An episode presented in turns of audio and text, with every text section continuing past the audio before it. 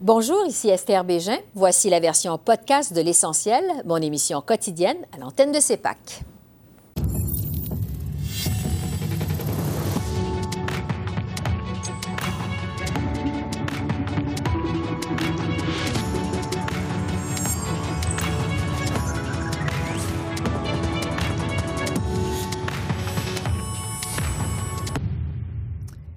Bienvenue à cette édition de l'essentiel qui vous présente les faits saillants de la semaine politique à Ottawa. C'est bien sûr la controverse entourant la nomination d'Amira El-Gawabi au poste de représentante fédérale à la lutte contre l'islamophobie qui a marqué cette rentrée parlementaire.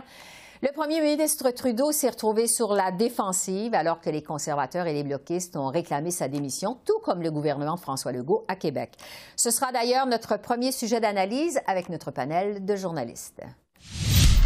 Je retrouve les journalistes Joël Denis Bellavance de la presse, Catherine Lévesque du National Post et Altia Raj du Toronto Star. Alors, bonsoir à vous trois. C'est vraiment un plaisir de vous retrouver en studio. Merci d'être avec nous. Joël Denis, je vais commencer avec vous. Donc, ça a été vraiment, je le disais, une semaine mouvementée. Toute l'affaire Amina El-Gawabi. Bon, les conservateurs ont réclamé sa démission, le Bloc québécois, le gouvernement du Québec également. Même Pablo Rodriguez, le lieutenant des libéraux au Québec, est pas content. Qu'est-ce que vous avez pensé de la gestion de cette controverse par Justin Trudeau? Ben, J'ai comme l'impression que M. Trudeau s'est tiré carrément dans le pied. L'intention était bonne de créer euh, un bureau pour lutter contre l'islamophobie, sauf que la personne qui a été nommée, je pense que les euh, gens responsables de faire les vérifications d'usage pour s'assurer qu'elles soient conformes et que ça passe comme une lettre à la poste, n'ont pas fait leur, euh, leur, travail comme du monde. Et ça a apparu par la suite parce qu'on a déterré plein d'écrits de Mme Amira El-Gawi qui font en sorte aujourd'hui que le Québec ne veut pas qu'elle soit nommée. Donc, il y a une fracture au sein du pays. Ça crée une crise politique que, que doit gérer M. Trudeau, une crise qui pourrait avoir des retombées politiques. J'ai bien hâte de voir le prochain sondage au Québec. Si M. Mm-hmm. Trudeau a perdu des plumes à la suite de cette controverse, on verra. Mais M. Trudeau, je pense, doit euh, faire acte de contrition et reconnaître que cette affaire a été mal gérée. Altia, sur la gestion de cette crise-là euh, par euh, le Bloc québécois, Bon, Monsieur euh, Blanchette a commencé par demander une rencontre avec Mme El Gawabi. Ensuite, elle s'est excusée. Euh, il a demandé sa démission. Par la suite, il a même demandé l'abolition du poste. Qu'est-ce que vous décodez dans la gestion euh, de cette affaire-là par le Bloc québécois? Mais je dirais deux choses. Euh, premièrement, je trouve que ça a démontré une belle maturité des deux côtés. Le fait que M. Blanchet n'est pas sorti immédiatement pour dire qu'elle devrait donner sa démission et puis que le poste n'avait pas rien à faire avec le gouvernement fédéral, le fait qu'il a démontré une ouverture, le fait qu'elle, elle a démontré une ouverture de le rencontrer aussi, qu'elle s'est excusée, je trouve que ça a été une, une belle marque de maturité des deux côtés. La deuxième chose que je dirais, c'est que n'importe quoi qu'elle aurait pu faire, cette madame-là, le Bloc aurait jamais été content. Mm -hmm. Puis le gouvernement aurait jamais trouvé quelqu'un à un poste pour euh, combattre l'islamophobie qui avait écrit ou dit quelque chose qui n'était pas négatif envers la loi 21. Ça n'existe pas, cette personne-là. Mm -hmm. Alors, n'importe quoi, M. Blanchet aurait dit la même chose, puis franchement, il ne peut pas faire autrement parce que l'Assemblée nationale oui. a dit non. Mm -hmm. Alors, il ne peut pas dire oui. Mm -hmm. Catherine, euh, du côté des conservateurs, euh, vraiment, Pierre Poilievre a été le plus vite à réagir. Dès qu'on a annoncé la nomination de Mme El Gawabi, il a demandé sa démission. Euh, Qu'est-ce que vous voyez dans la stratégie de Pierre Poilievre? Depuis, c'est l'homme invisible. il n'en parle pas trop.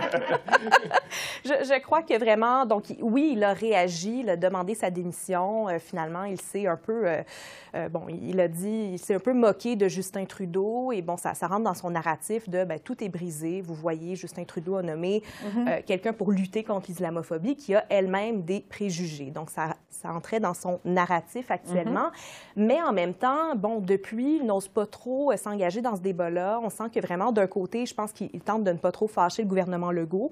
Euh, et il veut bon, être dans, dans, la même lignée que lui, que le gouvernement du Québec, et plaire aux nationalistes québécois au sein de son caucus. Mais d'un autre côté, il ne veut pas se mettre à dos euh, bon, les, les, députés ontariens. Il veut en, en même temps tenter mm -hmm. d'avoir plus d'appui en Ontario. Il vise vraiment les communautés culturelles là, dans le Grand Toronto. Donc vraiment, là, je pense qu'il ne veut pas trop s'immiscer dans ce débat-là. Et c'est honnêtement sur le, le, plan, le plan stratégique peut-être la bonne chose à faire. Parce que tout ça survient, survient au moment où un nouveau sondage Abacus nous montre que finalement, les conservateurs sont en avance sur les libéraux à l'échelle du pays par huit mois. 8 points, c'est quand même assez important. En fait, il y a juste au Québec où les conservateurs sont pas en avance. Euh, Joël Denis, vous parliez il y a un instant justement de l'effet de toute cette affaire dans les sondages au Québec. Euh, Qu'est-ce qu'on peut anticiper Ben- comme impact justement au Québec? Quand on parle des questions identitaires, comme c'est le cas en ce moment, ça profite largement toujours à un seul parti, le Bloc québécois, qui mise beaucoup là-dessus sur la nation québécoise et le peuple québécois et, et la langue française. Donc, j'ai hâte de voir s'il va y avoir un transfert de vote entre le Parti libéral et le Bloc québécois, parce que c'est là où les transferts se font nat- na- naturellement lorsqu'il est question euh, d'identité. Euh, par contre, je vous dirais que le sondage doit envoyer un sérieux euh, avertissement à, à M. Trudeau et aux libéraux, parce que euh, c'était pas prévu qu'on commence l'année avec une session parlementaire aussi mouvementée et que des sondages, euh, l'un après l'autre, démontrent que le Parti conservateur est en tête en ce moment. Ça peut changer. Le Parti libéral est un parti de pouvoir. Il a encore beaucoup de munitions dans sa, dans ses- dans- dans sa besace, sauf que le gouvernement Trudeau est, euh, fait face à un problème de taille, c'est-à-dire qu'il amorce sa huitième année au pouvoir. On a entendu souvent cette phrase. Et, et- et- et donc, l'usure du pouvoir fait son œuvre. Donc, c'est plus difficile de combattre ça, euh, combattre le désir de changement que n'importe quelle autre chose. Parce tient à 8 points d'avance. C'est la plus forte avance euh, depuis que les libéraux sont au pouvoir en 2015, la plus forte avance pour les conservateurs. Qu'est-ce qui fait, selon vous, que euh, Pierre Poilièvre est en train de prendre du ga- gagner du terrain? Ouais, je dirais même qu'on frôle à- aux 37 un gouvernement majoritaire.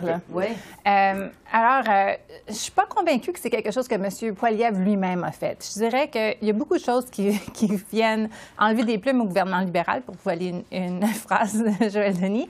Euh, L'inflation, les taux d'intérêt, la crise des passeports, euh, la crise dans les aéroports de l'été dernier qui s'est reflétée encore euh, cet hiver.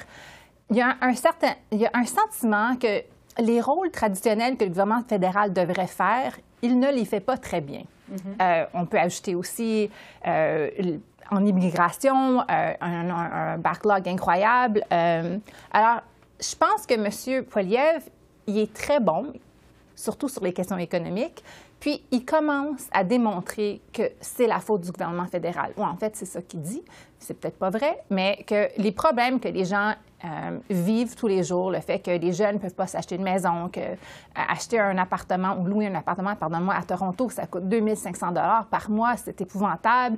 Euh, le fait qu'il y a des, des crimes dans les métros à Toronto, qu'il y a un sentiment que oui, ça fonctionne pas. Pour M. Poliev, c'est tout est brisé, mais je pense que ça vient rechercher des gens qui sont pas traditionnellement des conservateurs. Les jeunes, par contre. Les, les- les gens qui ont voté libéral dans le passé, mais là, qui se sentent que M. Trudeau, il dépense trop et qu'il n'est pas sur la bonne voie. Alors, je pense qu'il y a beaucoup de choses qui viennent. Je suis pas certaine que c'est vraiment M. Poiliev qui est la cause de, de ce pointage-là, mais je pense qu'il en bénéficie parce qu'il y a beaucoup de gens qui sont vraiment comme très fatigués avec le gouvernement libéral. Un ensemble de circonstances, comme Ouais. vous dites, Altia. Euh, je vais terminer avec l'autre controverse de la semaine, évidemment, l'affaire McKenzie. On apprend que les contrats finalement accordés à la firme euh, McKenzie euh, ont explosé sous les libéraux. Euh, Catherine, jusqu'à quel point c'est un problème pour le gouvernement de Justin Trudeau que le recours à, ces- à cette firme? Écoutez, il y a- l'étude en comité parlementaire actuellement et j'ai l'impression que ça devient de moins en moins un problème. Le plus qu'on commence à creuser, à gratter, en fait, on se rend compte que le problème, ben, c'est pas vraiment McKinsey,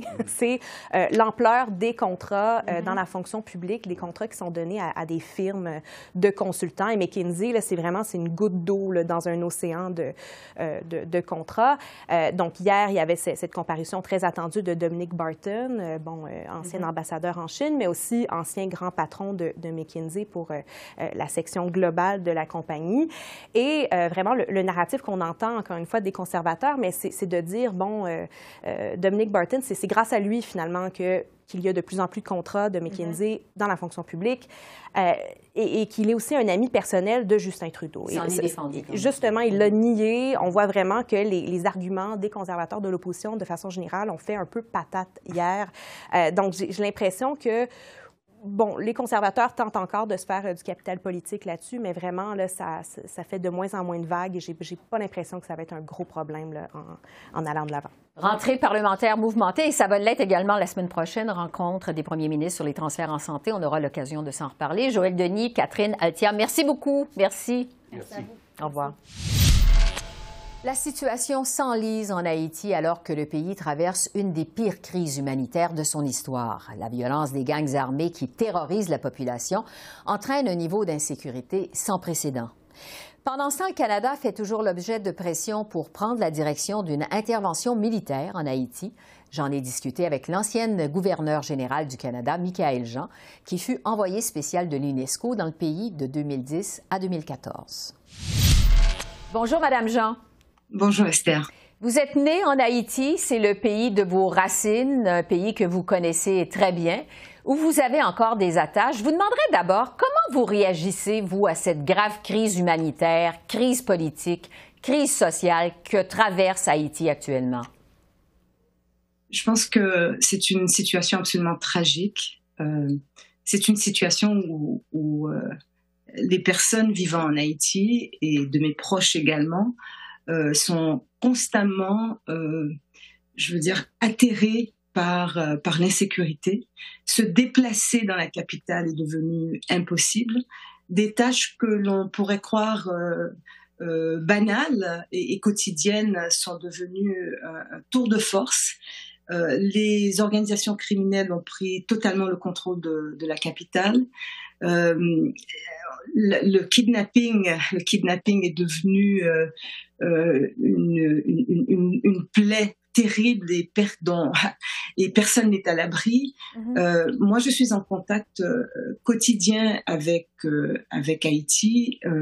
je suis capable d'en sonder le drame et c'est, je n'ose pas dire désespérant, mais gravissime. On est face à une situation euh, je dirais aussi de non-assistance à personne en danger. On sait, euh, Madame Jean, que le Canada subit actuellement de la pression de la part des États-Unis, notamment, pour prendre le contrôle d'une intervention militaire internationale pour permettre l'aide humanitaire et tenir aussi des élections en Haïti. Qu'est-ce que vous pensez, vous, de cette idée d'une intervention militaire qui serait dirigée par le Canada? Écoutez, je comprends que la communauté internationale euh, est embarrassée. Euh, le secrétaire général de l'ONU a même récemment demandé, lors de la toute dernière réunion du Conseil de sécurité, de d'envisager le déploiement de troupes d'une force internationale pour établir l'ordre et la sécurité. Je pense qu'il est clair que la police nationale euh, haïtienne est, dans, est, incapable et n'est pas entraînée non plus pour venir à bout de ces organisations criminelles et de leurs activités de terreur. Euh, la preuve en est faite. Euh, elle est aussi fortement infiltrée, cette police, c'est le grand drame. Vous savez que l'un des principaux chefs de gang en Haïti, le fameux, le fameux surnommé Barbecue, de, en raison de, de ses, euh, sa, sa, façon de semer euh, la terreur par le feu, les armes, le viol, euh, est un ancien, est un ancien de, de, de la police nationale. Donc vous vous imaginez. Et, et, et bon, les États-Unis ont essayé de convaincre le Canada d'assumer ce leadership et de mobiliser d'autres pays de la région, peut-être pour cette tâche, je dirais, de rétablissement de l'ordre. Le Canada est, est, réticent à le faire. Et les Haïtiens se méfient également. Vous savez, là, la, la, mission internationale des Nations Unies pour euh, la stabilité en Haïti euh, s'est soldée par, euh, par une catastrophe. Elle a été un échec euh, et, et, et, on s'est même retrouvé en raison de la, de la promiscuité de, de, toutes ces troupes envoyées en Haïti avec une épidémie gravissime de choléra, un mal qui n'existait pas dans le pays et l'ONU a dû admettre que le choléra avait été introduit aussi par certains régiments de, de, la MINUSTA, donc de cette mission. Donc, euh, et en même temps, les Haïtiens se disent qu'il faut une solution plus durable parce que une fois la MINUSTA sortie du pays, je veux dire, le problème est resté entier. Mhm. Donc, une police nationale qui n'est pas en mesure ni entraînée pour régler la crise, en venir à bout, je pense que on en est certainement face à, l'évidence que qu'Haïti ne peut pas s'en sortir seul. Et, et, et voilà, et qu'il va falloir euh, un, soutien, un soutien euh, international à cet égard. Mais il euh, faut les termes. Oui, c'est ça. Parce que le premier ministre Trudeau affirme que son gouvernement va agir sur la base de la volonté des Haïtiens.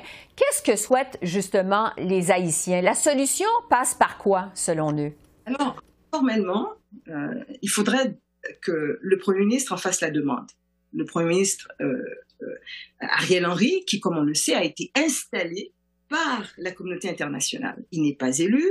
Il avait été, euh, oui, envisagé euh, de servir euh, euh, comme premier ministre du, du président Jovenel Moïse juste avant son assassinat, mais il n'a jamais été, il n'est jamais entré en fonction à ce titre. Donc, il en a fait la demande. la demande n'a pas été nécessairement reçue, comme on le sait, ni par le Conseil de sécurité. il n'y a pas eu de réponse favorable à cet égard. Et je dirais que les Haïtiens eux-mêmes, je le disais tout à l'heure, se méfient euh, parce que euh, dans leur histoire, ils ont connu une occupation américaine. Ouais. Et aussi il y a une érosion de la confiance envers la communauté internationale. C'est-à-dire que les Haïtiens ne veulent pas nécessairement voir, euh, euh sont, dans, sont, dans, un embarras énorme. Ils ne veulent pas retomber dans cette, dans cette situation qui a été extrêmement traumatisante dans l'histoire du pays. Et en même temps, ils se retrouvent complètement exposés à une, à, à, à, à une situation d'insécurité gravissime. Mm -hmm. Donc, euh, ce, ce, que la société civile dira très souvent, parce qu'il y a eu quand même, après l'assassinat de, de Jovenel Moïse, du président Moïse, une mobilisation de la société civile pour une, une, une, option de sortie de crise avec euh, des, un, un, mécanisme en s'adossant un peu à certaines directives inscrites dans la, dans la constitution haïtienne de, de, formation euh, d'un gouvernement de, de, de, transition qui, qui, organiserait les élections et aurait la crédibilité pour le faire. Euh, mais mais euh, en, en, même temps, la, la communauté internationale n'a pas vraiment prêté l'oreille à, à, cette, à cette mobilisation venant de la société civile. Oui. C'est que elle demande que, euh, par exemple, les termes de toute euh, collaboration ou de toute participation venant de la communauté internationale euh, euh, pour une résolution de la crise soient établis de manière en toute réciprocité et, et, établis avec les Haïtiens. Donc, quand on demande aux Haïtiens d'en arriver à un consensus, il faut savoir aussi qu'en retour, l'on demande un mécanisme de transparence qui permette Haïti d'être partie prenante de ce que la communauté internationale peut établir comme option euh, pour pour venir en aide face à cette situation d'insécurité terrible. Je veux vous entendre sur le rôle de certains membres de l'élite haïtienne auprès des gangs armés. Ottawa a sanctionné des membres de l'élite haïtienne qu'il considère comme responsables ou encore complices euh, des violences subies par la population en Haïti. Euh, quel est le rôle de certains membres de l'élite dans la crise actuelle?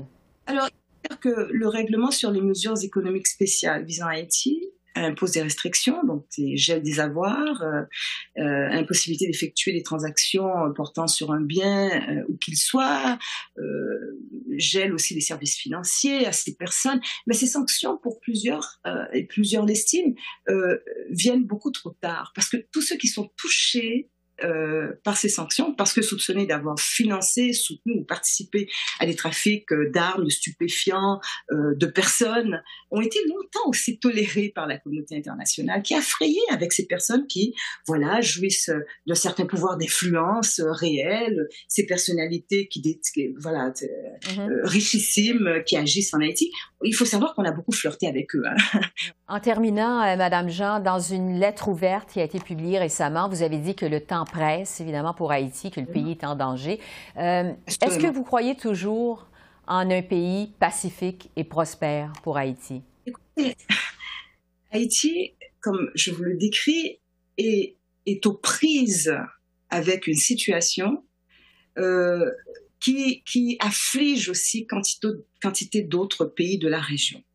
Bon, alors, en même temps, la solution pour Haïti passe euh, par euh, probablement une coopération forte pour lutter contre ce drame, euh, pouvant venir de pays qui ont su résoudre ce problème, en collaboration avec les Haïtiens eux-mêmes, en collaboration avec même ce qu'il reste de, de, bons éléments au sein de la police haïtienne, parce qu'il faut aussi avoir une espèce d'attention et de, et de mécanisme pour identifier, je veux dire, la, la, la situation d'infiltration euh, des, des, organisations criminelles au sein de la police. Donc tout ça demande, tout ça demande de la coordination, de bonne volonté et aussi de la vérité, parce que la responsabilité, elle est partagé.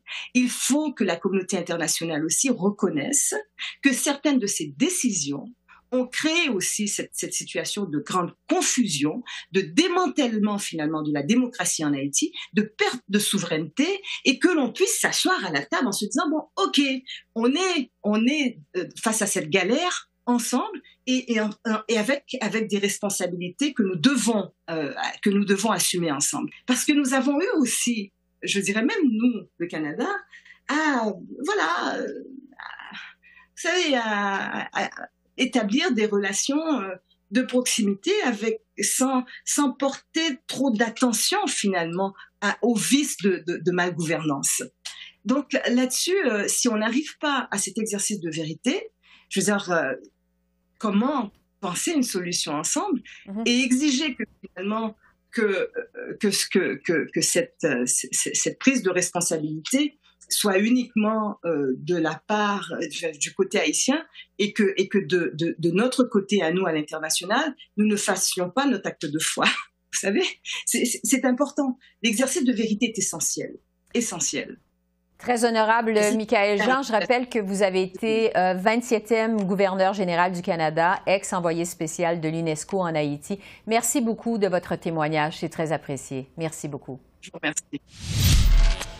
Et enfin, le plus ancien carnaval d'hiver au monde, le Carnaval de Québec, a pris son envol en fin de semaine. Et pour l'occasion, la très populaire émission matinale américaine, le Tout des Shows du réseau NBC, s'est déployée dans la vieille capitale. Les animatrices Oda Codby et Jenna Bush ont donc présenté leur émission en direct de Québec jeudi et vendredi.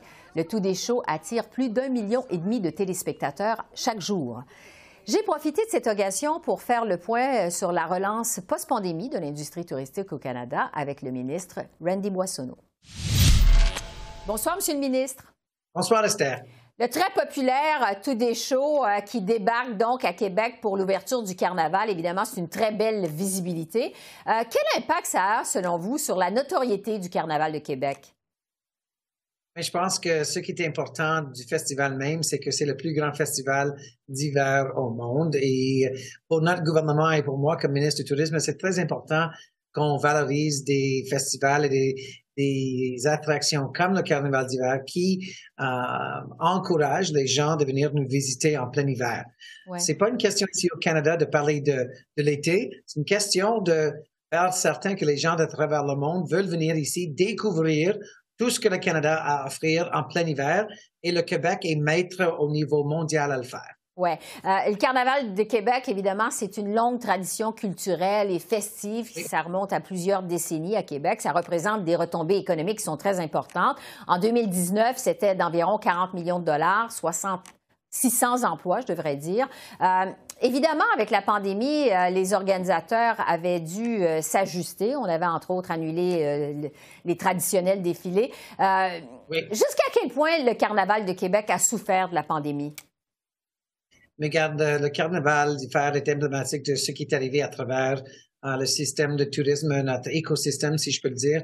Uh, regarde, on a, les chiffres ont, ont, ont tombé uh, en moitié. Ouais. il fallait arrêter les frontières, il fallait fermer les frontières, les lignes aériennes étaient, les avions ne partaient plus, et donc on a perdu dans certaines régions du pays deux trois ans de nos festivals préférés, et entre autres le Carnaval. Et ça, c'est pourquoi moi, ministre Duclos, le député Joël Lightbound, sommes venus à à Québec pour annoncer 3,8 millions de dollars avant Noël mm -hmm. pour que cette instance de, uh, du carnaval puisse vraiment prendre ses forces. Et ce qui est intéressant dans tout le secteur du tourisme, c'est si on regarde les chiffres en décembre, même en septembre déjà, on était entre 85 et peut-être jusqu'à 94 des niveaux de 2019.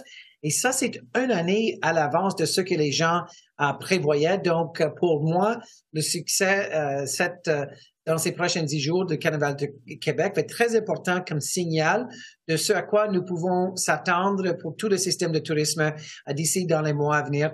L'année 2023 va être très important euh, pour le tourisme euh, au Québec et aussi à travers le Canada. Oui, parce qu'on se demande justement euh, jusqu'à quel point l'industrie touristique au Canada s'est relevée de la pandémie. On se sort à peine de la pandémie. on en est où exactement? Est-ce qu'on se relève graduellement? Regarde, pour moi, c'est une question de ne plus parler de la survivance, mais de la croissance. Ouais. Et ça, c'est pour moi, je suis vraiment amusé sur cette question d'élaborer notre stratégie fédérale pour la croissance du secteur tourisme. Et, et on a un peu de, si je peux utiliser le terme Esther, on a un peu un, un sentiment des gens à travers le monde de tourisme de revanche. Ils ont été renfermés dans leur cabine pour deux ans et là, ils disent, là, je vais aller au Canada, là, je vais aller voir les ours polaires, là, je vais aller voir euh, le Carnaval de Québec parce que j'ai pas pu dépenser mon argent et là, je veux venir parce que je veux faire les, les, les, grands trajets. Et pour certaines personnes à travers le monde, des milliers de gens, le Canada est exotique. On est, on est cette place où les gens veulent voir comment on peut vivre toute une année presque en plein hiver. Et si on ajoute à ça les expériences autochtones, l'expérience des villes, Mhm. euh, tout ce qu'on peut offrir aux gens en ruralité, vraiment, la première fois que les gens viennent visiter le Québec et le Canada, ils reviennent en moyenne quatre et cinq fois après. À la lumière de ce que vous observez quand même, est-ce qu'il y a des dommages qui vont être permanents dans le secteur de l'industrie touristique au Canada? Est-ce qu'il y a des secteurs qui ne vont pas s'en remettre? C'est une très bonne question. Je pense que dire, je peux dire avec clarté, il y a des gens qui nous ont, qui ont quitté le secteur, qui vont jamais retourner. Et Mm. donc, euh, la question de main d'œuvre, c'est une grande question. Et ça, c'est pourquoi je travaille avec mes collègues. Et Esther, pour, pour que vous puissiez comprendre, c'est moi et 23 autres ministres qui touchent le secteur du tourisme. Donc, pour moi, c'est vraiment d'avoir un mécanisme de coordination à travers notre système pour que je puisse travailler avec ministre Qualtrough, ministre Fraser de l'immigration, pour que je puisse travailler davantage avec ministre Pablo Rodriguez Mhm. sur la question du patrimoine canadien. Et si on peut faire ça, là, on peut faire certain qu'il y a plus de dégâts de la pandémie et qu'on est en plein mode de croissance. Ça, c'est ma mission comme ministre du Tourisme. Ouais. Vous parlez justement de pénurie de main-d'œuvre. Évidemment, il y a les hôteliers qui demandent, entre autres à Ottawa, de simplifier, accélérer les procédures pour faire venir au Canada les travailleurs étra- étrangers, parce que pour le moment, ça peut prendre de six à huit mois. Euh, pourquoi ça prend encore autant de temps avant de voir des résultats sur le terrain? Je pense que ce qui, en ce qui concerne l'immigration, comme vous savez, Esther, au Québec, c'est une compétence provinciale. Et pour moi, c'est de continuer à faire certain qu'on a la main-d'œuvre ici, euh, au Québec et au Canada. Et ça, c'est une question d'attirer les jeunes. C'est une question vraiment d'ouvrir la compétence de toutes les personnes autochtones. Et comme vous avez dit, les, euh, les immigrants qui sont venus et de combler toutes ces euh, lacunes dans le marché avec des travailleurs à, à, à l'étranger. Ça, c'est pourquoi cette question de coordination dans le système est très important. Et j'entends beaucoup des parties prenantes de, de les défis qu'ils ont, mais ce secteur sont des optimistes et nous sommes très optimistes pour 23 et 24 pour le secteur du tourisme au Québec et à travers le pays. On va se laisser sur ces paroles optimistes. Randy Boissonneau, ministre canadien du Tourisme, merci beaucoup. Merci. Merci. Au Salut. revoir. Alors voilà, c'est là-dessus que se termine notre revue de la semaine politique à Ottawa. Esther Bégin qui vous remercie d'être à l'antenne de CEPAC, la chaîne d'affaires publiques par câble. Je vous souhaite une excellente fin de semaine et je vous dis à lundi. Au revoir.